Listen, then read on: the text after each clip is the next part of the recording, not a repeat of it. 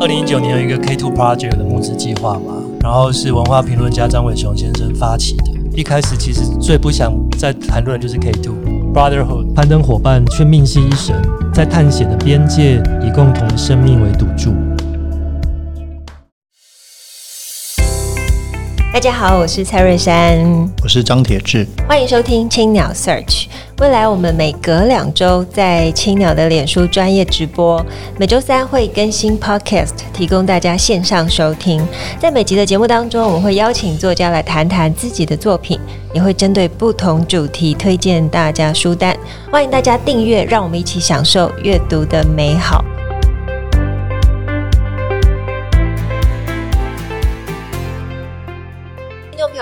好，我是蔡瑞山，我是张铁志，欢迎收听青鸟 Search。好，今天是我们节目的第四十五集，我们非常荣幸可以邀请到刚出版新书《神在的地方：一个与雪同行的夏天》的作者陈德正。其实德正在呃两年前才在青鸟书店举办一个非常热闹的音乐派对，那没想到事隔两年就出了一本哦、呃，跟音乐没那么直接相关，反而是另外一个登山系列有关的书。那今天来跟他聊聊哦，关于他如何进入登山界，然后为什么要写一个哦这样子深度跟山有关的书。我们欢迎德正。两位主持人好，听众大家好。这本书其实是德正在前年，对，二零一九，对，跟了两位这个台湾年轻的登山者果果和原子一起去征服这个世界上第二高峰 K Two 的书。那德正当时作为一个随行的报道者，那我自己跟德正是很很多年的好朋友。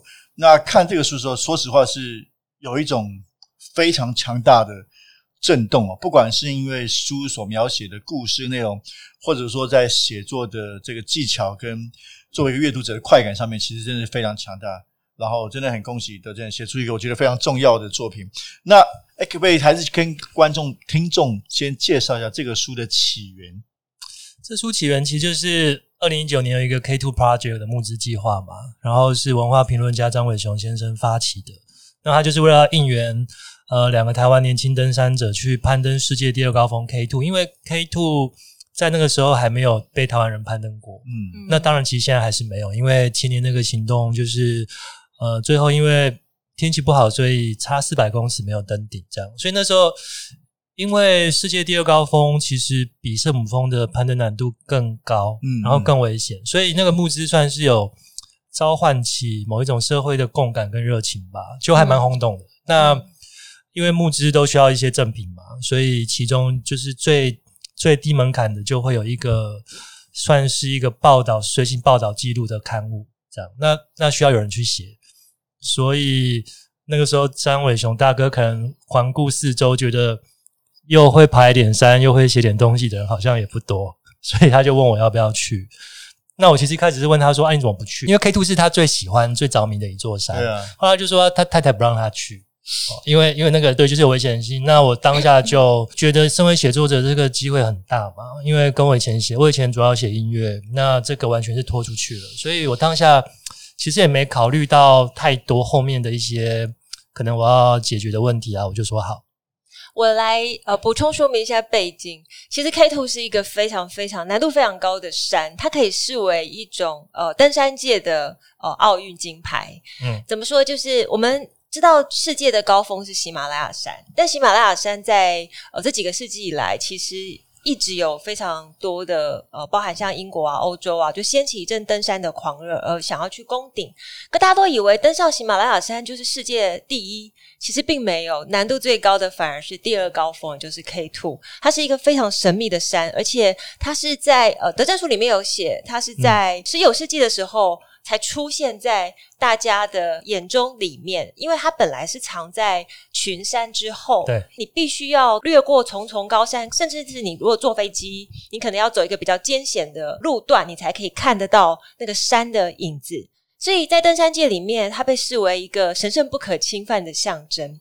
那这么艰难的山，然后台湾有两个很勇敢的年轻人想要去征服它，所以它是一个很厉害、很厉害的事情。那我。第一次听到这件事情的时候，也是当时呃 K2 募资正准备开始，那我们就在想，为什么要进行这个募资计划？它的意义到底何在？后来詹哥就呃办了一个说明会，在全台湾各地的独立书店一间一间的去讲到底 K Two 是什么。那为什么要征服这座山？它对于台湾这个群山的民族，它象征着什么样的意义？嗯、以及呃，其实德正书里面有写在，他们是在你们是在嘉明湖的一场呃一个山屋山屋，山屋上面相遇，要不要跟我们讲讲那段过程？那嘉明湖其实就是它是呃，当然嘉明湖很有名嘛，大概一般大众都会知道嘉明湖，我也很想去。对，但其实我目前还没看过嘉明湖本人。哦对，就是因为他要走另外一条路，特别去看。哦、然后我是走纵走路线这样，但是我们的纵走路线就是会经过嘉明湖山屋。那这故事有点长，但总之就是，其实那个南二段纵走路线，我跟詹哥是第二次去，然后第一次撤退嘛。那所以就是因为第二次去，然后是因为就是向阳登山口那边有黑熊，所以我们就选择逆走。所以嘉明湖山屋本来应该是起点，后来就变成终点，等于说隔天就要下山了。然后我们就在嘉明湖山屋的管理员室就遇到原职，那我当然对他是久仰大名，但是也是在那边才真正碰到本人。然后我们就晚餐后在管理员室泡茶聊天，然后张哥就问元植说：“那你接下来的攀登计划是什么？”嗯，元植就不假思索说：“他要跟他学长去爬 K Two 这样。”那我当下就觉得应该。应该有事情要发生了，就就是我觉得那个整个室内的对，就整个室内的空气感觉都在震动，这样。大家可以想象得到，那个战哥听到 K two，哇，有人要去爬爬 K two，他应该是表情是应该是很木然，但是心里面应该是呃慷慨沸腾，他就在想他应该要做什么。所以两年前的这一场募资行动，其实真的是惊天动地哦。对，就那时候还有请文化部长郑丽君来站台嘛，嗯、然后请灭火器写了一首应援曲，嗯、就其实那规格。蛮高的啦，的那台湾其实很少有募资计划可以弄得像有点像群众运动一样。然后我我现在回想起来，其实我觉得都是很多天时地利人和的配合。因为其实倘若呃募资是发生在去年的话，因为去年有疫情，嗯，所以其实根本去不了，嗯。然后其实焦点也不会在这个，因为二零一九年算世界还算太平吧，所以我们就顺利的去了。然后去年回来。二零二零等于整个整个大家都没有办法出国，直到现在。所以其实那两个攀登家回来之后，其中阿果他是有设定说他想要再尝试开拓所以他其实本来是计划去年就要再去，后来去年去不了。那但是我们在讲话此刻，他其实已经在尼泊尔了。现在对，现在他就是呃这个春季他要攀登安娜普纳峰跟道拉吉里峰，另外两座十四座八千，然后那两座台湾也都还没有人登顶过。那他当然计划今年夏天再回巴基斯坦去尝试看看 K2，所以我觉得这个时机就是也不知道该怎么解释。那你想在这本书里面写什么？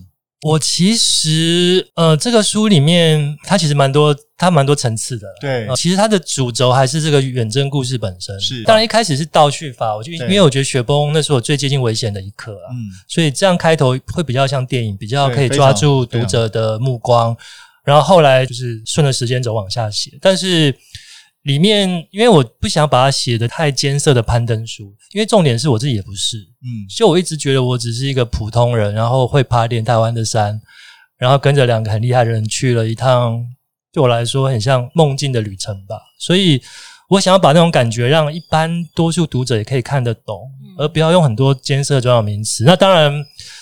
这个就是要说故事了嘛，你就是把过去一些攀登历史，然后跟一些，我还是希望提到一些自然书写的面向，让让书比较迷人了。不过我真的想要传达的是那三个人的那种兄弟情谊。哦，这个是你想要 brotherhood，就是那个大概是我自己觉得最我最难忘的一部分，因为他们等于就是一路照顾我。嗯，太棒了。因为对，的确就是说这个书表面是一个。或者主轴是一个你们去远征 K two 的故事嘛？嗯，但是其实每一种这种书写后面都可能有不同的意涵，譬如说探索自我啊，啊，或者是说告诉大家征服山的精彩的不同的，其实有很多不同的面向。那德正刚刚提到这蛮有意思的，就是那个 brotherhood 的部分。然后我觉得那个这个书的开场是你们遇到一场雪崩，嗯，的确非常像电影的故事，就是说一开始是一个惊险的，然后回到一个正常的，在机场的。感觉这个非常像好莱坞的布局手法，一切好像哎，从从一个平静又开重新开始去讲这个故事，所以我觉得这个书的写作是非常精彩的。所以你们总共在 K Two 待了多久？我们在我们那整个远征五十天嘛，五十天。对，那在 K Two 三角待了待了一个月，待了三十天，所以等于我在海拔五千的地方住了一个月。那到底什么样的感受啊？什么样感受？就是海拔五千，其实台湾最高峰。玉山就三九五二，所以其实整整多了一千公尺。对，那海拔五千，其实氧气浓度大概只剩海平面的五十五了，几乎只有一半。所以就是比如说我坐在这边，我我站起来都会喘，就是光站起来都会喘。哦、就即便我已经做了，呃，就即便我已经在那边住了一两个礼拜，就是你身体其实好像已经有点适应了，嗯、但是其实做一些动作都还是会不由自主的喘气，然后。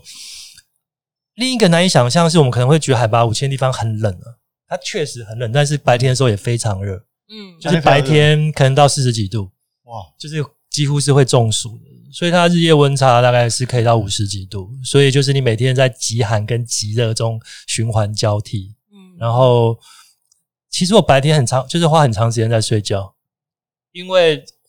晕到我没有办法做任何事情。嗯、来，想谈谈那个刚刚德正讲的，就是自然书写这一块。嗯，其实，在整个过程里面，你可以看到书里面有写到德正小时候跟父母之间的相处，还有原植他们的成长背景，以及你们相遇，呃，三个人呃碰在一起。可是，在这条主线之外，其实是你们看到的可能异国的登山客，嗯，哦、呃，他们也是国际里面算登山里面的的英雄们，就某某某某某某，然后英雄相见。那再回到一个，就是你们在基地营，包含你们去呃看到不同的雪景、山景，你们要如何去判断那个山势如何往前行？呃，其实，在自然书写的这一块是非常非常动人的。我想要来讲一段是很美的，是在雪崩里面，嗯，呃，德正写的第一句话就是：我们走的这条路被雪覆盖，辽阔的雪原像一只巨大的白色手掌，把刚踩出来的路又压回雪中。这是地球上最荒凉的地方，没有植物，没有土壤，没有任何足以让人为生的条件。我们走在世界的尽头。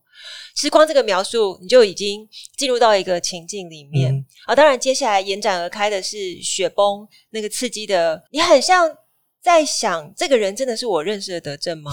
他在上个月我们还一起吃饭，是这个人吗？他经历了一场生死交关，然后他现在带着这本书回来，他是活着回来，就是有一种不真实的感觉。那我想问问，就身在其中的你，在去一趟回来。哦，之前跟之后，就像我看到你，我已经觉得你不一样了。我不知道你看到我，你有没有觉得你不一样？我觉得就是或多或少会不一样，因为一样的话也就太奇怪了。嗯、一样就好像就是我没去过。但是其实你刚才讲的很好，就是呃，因为作者其实写完之后就是自己的第一个读者嘛。嗯、那我其实从看的时候，我也会觉得，诶，这个是我吗？这样就是他的确是很超现实，然后但他的确又是我的经历，又是我写的。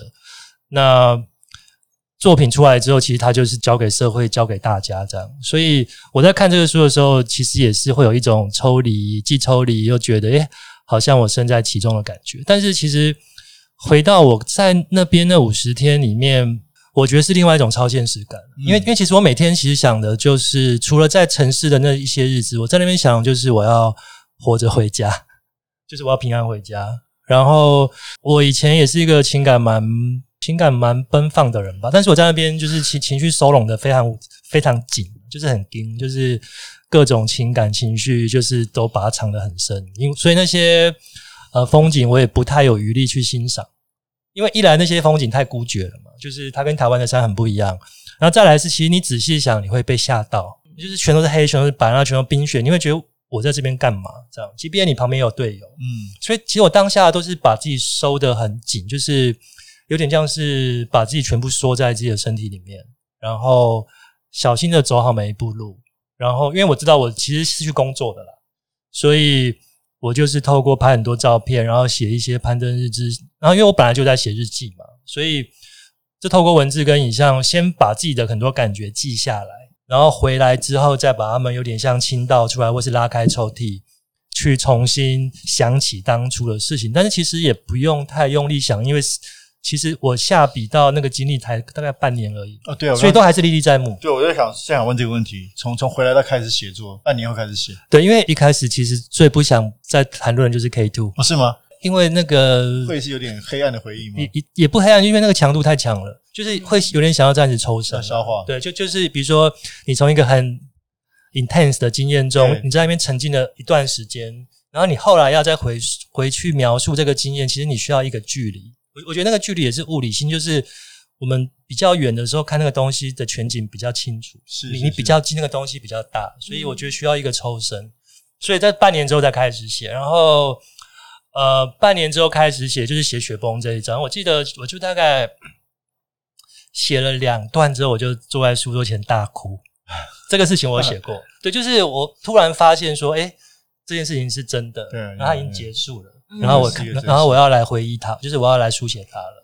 不过之后就就没有再哭过了，就就就是连书写完那一刻我都很平静。嗯，那这个书远比你想的写的多吗？因为这个字数是蛮多的。呃，他其实比我前三本书字数都少，但是就是他写的最快了。我就是我我其实写写作蛮慢的，然后我前几本书写的都在平均都要写一年半，当然会去做其他事情了，但是就是前几本书写的比较慢。那这一本我其实动笔前我就有想说，诶，搞不好可以快一点。嗯，那快一点也是。我觉得一来是有话想说吧，嗯嗯、二来是其实有一点想用，就是我可以做到最快的速度把它写出来，因为我觉得稍微有一些时间感，因为毕竟那是一九年发生的事，我觉得快一点把这个事公诸于世会好像比较好。你在你在山上的时候，基地营的时候，每天听音乐吗？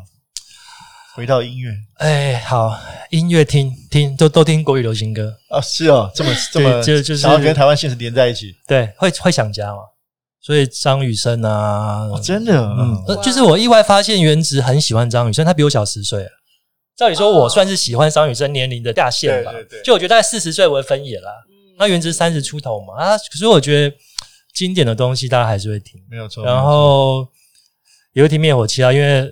像阿国蛮喜欢灭火器的，嗯会听董事长啊，他们两个其实听蛮多，其实听蛮多摇滚的，因为他们是全人中，就发现全人的小学很就是很特别，嗯，是是是，就是他们连听的音乐都都不太主流。对，来，我来谈一下这个书的这一篇新闻稿。其实这篇新闻稿的时候，上面是写二零一九年七月十八号的清晨。你的预期是他们，他们，他们也预期他们会攻顶了，就是所以你新闻稿已经打好了几个字，然后你想，呃，再用非常微弱的网络传回台湾。对。然后后面你也描写了他们在最后一刻放弃的那个沮丧，半夜十二点已经爬到了接近 K Two 顶端，嗯，这么这么近的距离，只剩下四百公尺，眼看着在四个小时。就可以站到顶端，嗯，就却没想到突如其来的一个事件，然后以至于只好回头。回头在基地营，他们在最后一刻决定放弃。嗯，我觉得这个过程，这个过程短短的几个钟头，好像已经描绘了一个人的一生。对，你自己在接到他们回来的时候，然后以及下那个决定的时候，你自己心里面的起伏，可以跟我们分享一下吗？我觉得起伏大概就跟读者的起伏一样，就是其实很纠结啊。嗯，然后你刚才说那个医生，我觉得比喻也蛮好，因为其实虽然是去了五十天，但是因为它浓度强度很高，所以我觉得就是有人有一种突然就时间过了一过了一长段时间的感觉，就好像不止五十天这样，就是好像提早变成熟或是提早变老嘛，我不知道。但是在等待他们攻顶的时候，其实说真的，他们攻顶夜。我我我心中想的是，他们一定会攻顶，因为天气很好，天气很好，然后他们状况又非常好。那我们这个队伍都是世界上数一数二的登山家嘛，然后有很强的学霸，所以我前一晚就就还跟其他留守人员在玩牌啊什么的，就是其实当下也不太担心。那因为要省电，所以我们就把无线电关机。那我是睡在阿古的床垫上。然后我们本来有约好一个要互相通联的时间，但是他一直没有打来。嗯、结果我们下一次通道的话是大概凌晨三四点。嗯、然后照理说他他应该已经登顶 K2 了嘛，所以我觉得他的声音应该是哇怎样？结果他就非常沮丧的说，他们已经测到山营了。我说怎么会测到山营？就是我觉得他们如果攻顶的话，怎么会现在这个时间在山营？嗯，然后他才说，原来刚刚那几个小时，他们其实因为驾乘队驾不上去，嗯、因为雪况不好。嗯。所以他们已经撤退了。嗯，那我当下听到，其实也是，嗯，其实没什么太多情绪起伏，诶，就是大概知道他们平安就好。嗯、然后当下其实还没有余力想太多后来的事，嗯、是说他们下来之后，然后因为因为其实我们的远征时间还没结束嘛，不太会好像还可以再去做一些决定要不要再攻一波的时候，那三天其实就是非常纠结，因为我们就是我看他们两个也是在要攻不攻坚来回摆荡。那当然因素非常多，但他们就决定就是那一年就到此为止这样。嗯嗯嗯、然后他们又问我的意见，那我说因为我不是爬的人啊，所以我就跟他们说，其实你们只要回台湾走出桃园机场，你们可以抬头挺胸就好了，其他决定就是交给你们自己。嗯，最后一个我自己这边好奇，你要怎么跟不熟悉登山的读者描述他们两个的心情？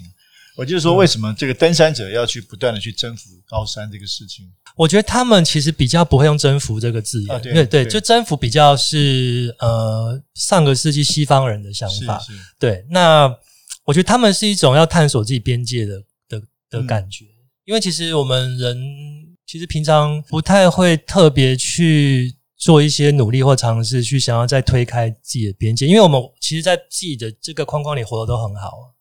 那他们到那些极限环境去，他们我觉得他们天生会有一种想要测试所谓极限或边缘在哪里的那种天性，然后在测试那个边缘的过程中，他们其实也顺道带着我们的眼睛或是身体，然后往边缘又多迈进了一步。那我觉得其实重点是那种尝试，嗯，而不一定是要成功。有一句话很有名，但是我现在想不起来是谁讲的，就是说 "I can accept failure, but I cannot accept not trying"，就是我可以接受失败，但是我不能接受不去尝试。所以我觉得就是一直 trying，一直 trying，这个其实不只是登山者，我觉得我们这些平地人，就是不断在尝试中，然后去往，就是去往未知多迈进一步。我觉得那个那个东西是蛮鼓舞人心的。这个也是我们一直，我觉得也是我们自己的信念啊，包括。在这个时代办杂志，嗯，不可能的事情，讲师，所以我觉得这个这个可是那个分享很棒，大家都希望去打开，为自己，我觉得也为这个社会的可能打多打开一点边界。嗯，好，那我们要不要请德正跟我们分享一下你最近在读什么书呢？好，我本来想说是苏珊桑塔格的疾病的隐喻，嗯，因为我看这本书，就是去年那个就是疫情嘛，情然后那本书是蛮硬的，但是其实很好看。然后它分两个部分，一个是疾病的隐喻，一个是艾滋病及其隐喻。但我觉得这个书有点硬。那我刚好前几天看完那个 Patti Smith 的《如梦的一年》啊，我因为去年写书一直没有时间看嘛，然后我就想说写完可以看。那持平而论，我觉得这不是他最好的一本，对。但是呃，我看到最后面的时候，他有一个中画的中画，是有点像后记的一个，就是最后一篇。然后它里面有一张图片，那张图片是一个圣母玛利亚的瓷雕吧。然后下面有一句话，就叫“世间必然有神”。然后我看到的时候，就是有点起鸡皮疙瘩，因为我的书中有一句叫“世间当然有神”，对。但是我写的时候，我并没有看到这句话，嗯。所以就有一种啊啊，果然我们都是摩羯座啦。然后我们就是我当你的乐迷那么久，也是好像好像是应该的这样。对，其实就像你写的哦，在爬山的时候，其实就是在与神对话。对，或是与神对弈，但其实我本来是无神论者啊，所以我觉得这个改变，哦，你现在是，我现在算算算自然神吧，对，就是或是我觉得它是某一种至高无上的秩序。啊，对，但是跟宗教其实是是是两码子事。不过，其实爬山的确要随时怀抱这种敬畏的心，就是不可侥幸。那也期许所有还没有爬过山，因为台湾其实是一个高山林立的国家，可是其实大部分的人都没有。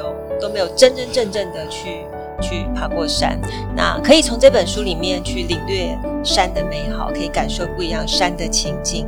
那么我们今天节目就到这边，非常感谢大家收听青鸟 Search。本集感谢正成集团赞助器材。如果大家喜欢节目的话，可以在 SoundOn、Spotify 还有 Apple Podcast 上面订阅节目，并且留言回馈。谢谢德正，好，谢谢珊珊，谢谢铁枝，谢谢。